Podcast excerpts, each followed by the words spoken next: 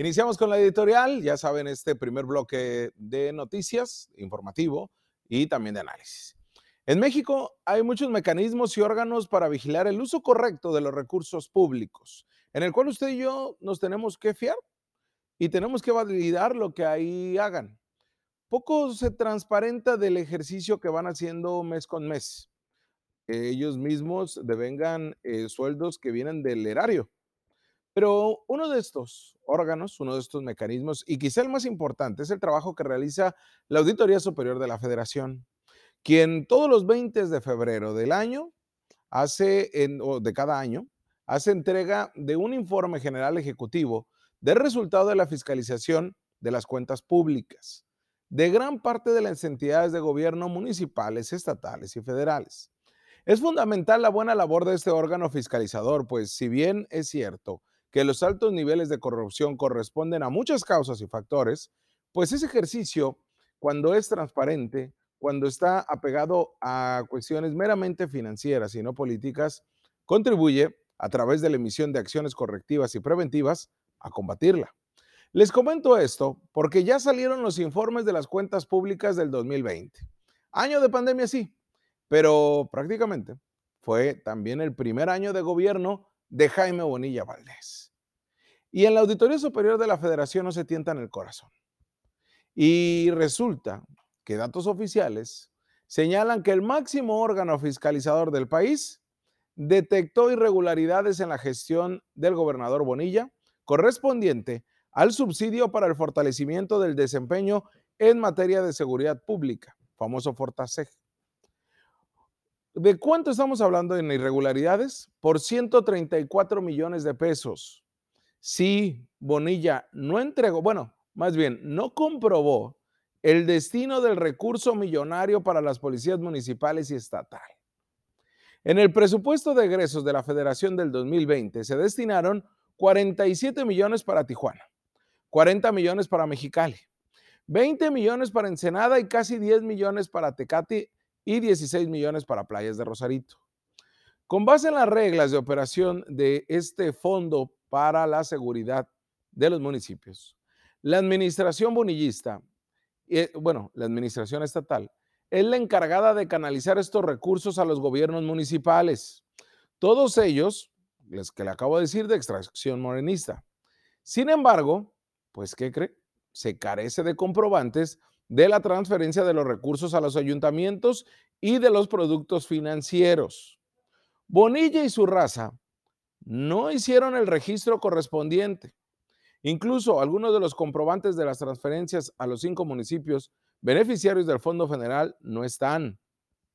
El gobierno estatal tampoco acreditó los recibos de recepción de los rendimientos financieros transferidos a los municipios ni presentó evidencia de la cuenta bancaria del Fortaseg a la tesorería de la federación. Si entregaron el recurso o no, no se sabe. Lo que sí es que no están los comprobantes, no hicieron el registro y por lo tanto realmente son observables y hasta pueden ser sancionados por eh, no hacer bien las cosas en la administración pública, para lo cual fueron electos. Pero no solamente en materia de seguridad, ¿no? Que le digo, ya responderán si sí recibieron ese recurso y cómo lo ejercieron. Pues también en salud, ya que actualmente se investigan 38 contratos que fueron firmados durante la administración de Bonilla Valdés y de Pérez Rico Sí, aquellos que en las mañaneras se la jugaban a Batman y Robin, recuerda. Pues bueno, se trata de adquisiciones y servicios médicos y clínicos que fueron otorgados en 2021 a empresas por adjudicación directa, sin sujetarse a un procedimiento de licitación pública. En el informe de resultados de auditoría de la cuenta pública 2020, la Auditoría Superior de la Federación detectó inconsistencias por 200 millones de pesos destinados al sector salud de Baja California. En este pliego de observaciones se advierte de un posible quebranto patrimonial de 76 millones de pesos en 18 contratos de ICE Salud y 113 millones de la unidad de especialidades médicas. Durante la administración de tan solo dos años de Bonilla Valdés, 8 de cada 10 contratos de adquisiciones y servicios se otorgaron por adjudicación directa bajo el amparo de los impactos por la pandemia. Ya sabe, toda la culpa de la pandemia. en los tiempos de emitir licitaciones públicas o el mecanismo de investigación restringida a tres proveedores. Así las cosas, usted dirá, eras ya déjalo, ya está muerto, pero no. El problema es que han salido campantes nuestros exgobernadores cuando las irregularidades han sido detectadas, observadas, denunciadas y presentadas ante las autoridades correspondientes. ¿Por qué? Porque todo es un manto de impunidad. ¿Por qué? Porque el respeto a la corrupción ajena en políticos y en la política es la paz entre ellos. Pero nosotros como medios de comunicación, no. No olvidamos y no se trata de perdonar a nadie. Se trata de denunciar, exhibir y en este caso de que se le sancione. Ya veremos cómo responden las propias autoridades locales, pero la Auditoría Superior de la de Federación, el máximo órgano fiscalizador, ya dejó cuenta que no hicieron las cosas bien. Continuamos.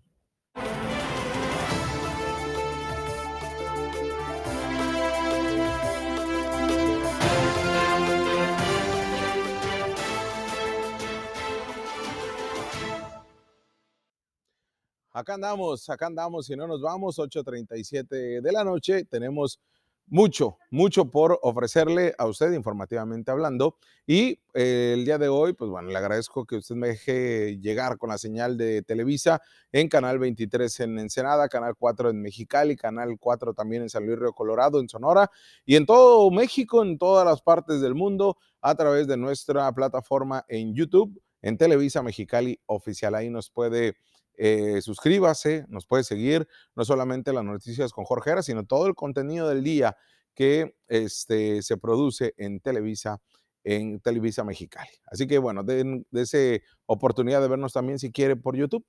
el día de hoy vamos a estar hablando sobre, sí, este conflicto armado, político, territorial entre Ucrania y eh, Rusia, en donde, pues bueno, estaremos de la mano de especialistas, ¿eh? No creo que yo me voy a volver loco analizando un tema del cual pues, no soy un especialista.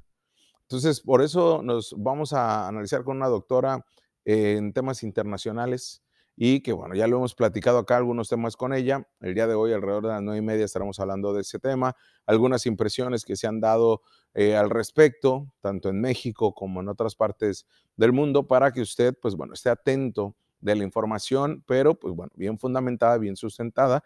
Ya eh, Televisa ha hecho lo propio en sus noticieros nacionales. Y pues bueno, acá le daremos continuidad con esta visión eh, fronteriza ¿no? que tenemos en Baja California en las noticias con Jorge Eras. También estaremos eh, hablando sobre temas de política, del regreso a clases, eh, sobre temas de seguridad. Estará con nosotros también el maestro Luis Ocampo Blanco hablando sobre administración pública, temas medioambientales. Ah, tenemos mucho, mucho, mucho para desarrollar. ¿Qué le parece si nos vamos de manera directa ya con Maricel Álvarez Soto, que nos diga el clima, cómo está la temperatura para mañana y pasado en México y Ensenada. Maricel, ¿cómo estás? Buenas noches. ¿Qué tal? Muy buenas noches, Jorge. Los saludo con muchísimo gusto. En este jueves vamos con la información del clima. Hoy que la temperatura se mantuvo muy, muy baja, sobre todo por la mañana. Esta madrugada la temperatura mínima caerá hasta los 2 o 3 grados centígrados alrededor de las 2 y 3 de la madrugada. Esas temperaturas más bajas. Vamos a estar amaneciendo con mínimas de 4, máximas de 21 grados. El resto del día hay cobertura de nubosidad. El sábado esperamos un cielo despejado, máximas de 23, mínimas de 5 y continúa así subiendo también la temperatura gradualmente y solo un poco para el domingo, máximas de 23 mínimas de 7. Hay cobertura de nubosidad, pero continúan también los vientos ligeros, afortunadamente, para Mexicali. Vamos a revisar las condiciones de eh, el área de Ensenada los próximos días. Hay cobertura de nubosidad este viernes, máximas de 18, mínimas de 9 grados centígrados. El cielo despejado para el sábado, máximas de 20, mínimas de 10. Cada vez menos frío también para el, el domingo, con máximas de 21 y mínimas de 11 grados centígrados por la mañana. Hasta aquí la información del pronóstico del tiempo. Excelente noche para todos.